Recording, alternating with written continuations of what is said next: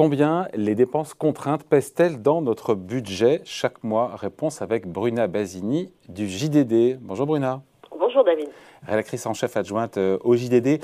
Alors on rappelle les dépenses contraintes, ce que c'est, ce sont ces, tout ce qu'on s'est engagé à payer tous les mois, ces dépenses auxquelles on ne peut pas, on ne peut pas échapper, c'est ça Oui, oui. on s'est engagé par contrat.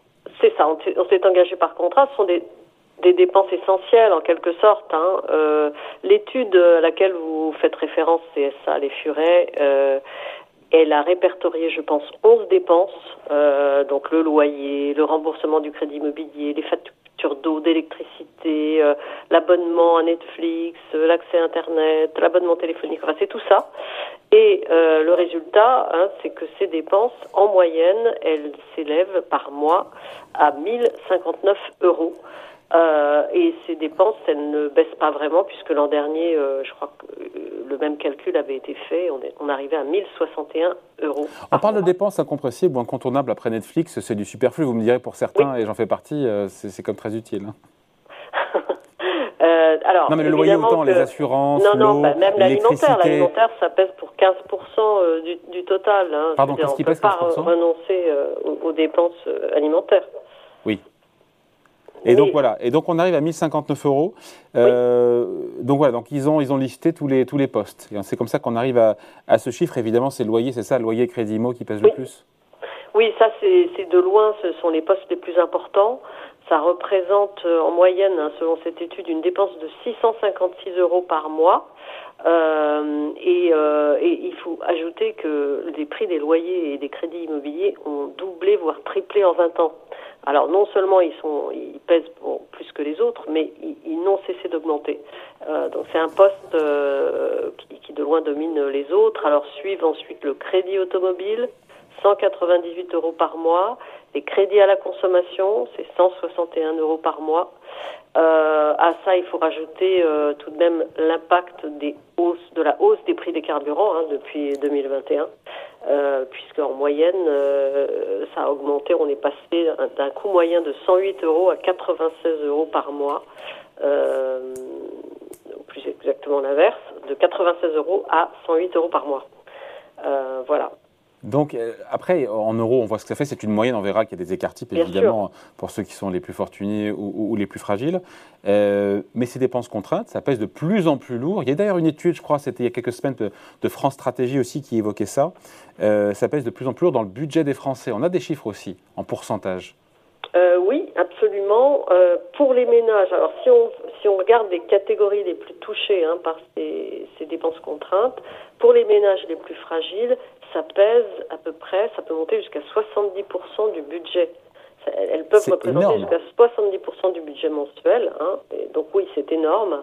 Euh, si vous prenez un couple de catégorie moyenne avec deux enfants, bah, il va dépenser près de 40% en dépenses contraintes. En euh, euh, de ses revenus nets hein.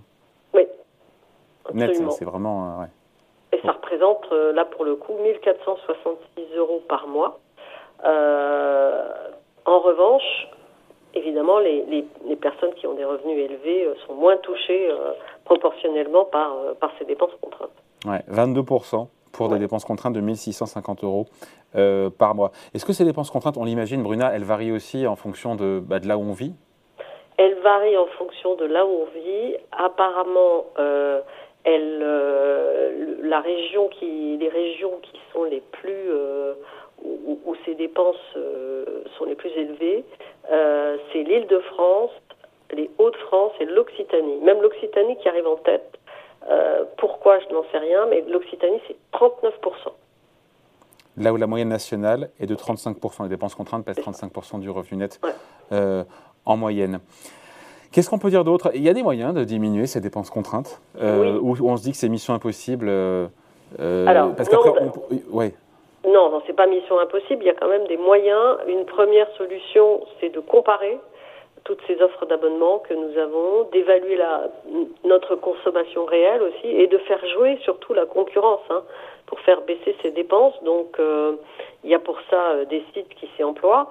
Le gouvernement lui-même a mis en place euh, un simulateur qui s'appelle mesdroitssociaux.gouv et qui permet lui de tester votre éligibilité à plusieurs aides et offres. Et puis il y a plein de sites payants également qui, qui nous aident à, à, comparer et à évaluer notre consommation. Après, euh, sur le logement, par exemple, on peut jouer euh, aussi sur sa, sa, consommation, par exemple, d'électricité, de gaz ou d'électricité, en entreprenant des travaux de rénovation. Mais pour ça, il faut être propriétaire de son bien, par exemple. Et puis, il y a un autre moyen d'agir hein, sur, sur ces dépenses, c'est le levier fiscal ou les aides publiques. Euh, il y a un sondage qui, euh, montre que 91% des, des sondés sont favorables à une baisse des taxes, par exemple, sur ces dépenses, ou à un gel des prix. Euh, il y en a d'autres qui, euh, appellent à des mesures d'aide financière, d'aide gouvernementale. Alors, le meilleur exemple, c'est euh, notamment euh, l'indemnité inflation de 100 euros qui profite à 38 millions de Français maintenant, qui va profiter à 38 millions de Français qui ont un, revenu inférieur à 2000 euros par mois. Euh, donc y a, on peut jouer évidemment euh, sur tous ces leviers pour euh, pour réduire euh, ces dépenses contraintes. Disons aussi que ces dépenses, elles sont sur la durée hein, par rapport aux années 60, énormément, elles se sont beaucoup développées parce qu'il y a beaucoup de nouvelles dépenses, justement, les abonnements Internet, les abonnements à Netflix, qui auparavant n'existaient pas.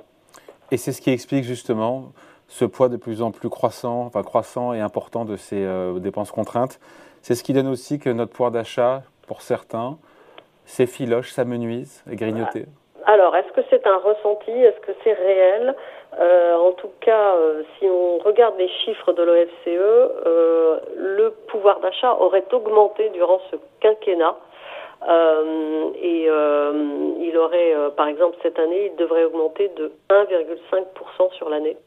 oui, mais il y, a cet, il y, a cet, écart entre le ressenti. Mais il y a cet écart, absolument. Il y, a, il y a cet écart, et, puis il y a aussi des fortes disparités, malgré tout, entre les ménages.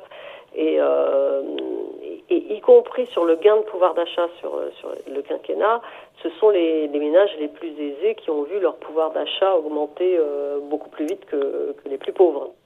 Euh, et après, il y a euh, cet impact, évidemment, la, euh, la, hausse des prix des dépenses contraintes, tout de même, et parallèlement aussi, disons-le, c'est une réalité française, ça fait depuis dix ans que le montant des salaires n'évolue pas à la hausse.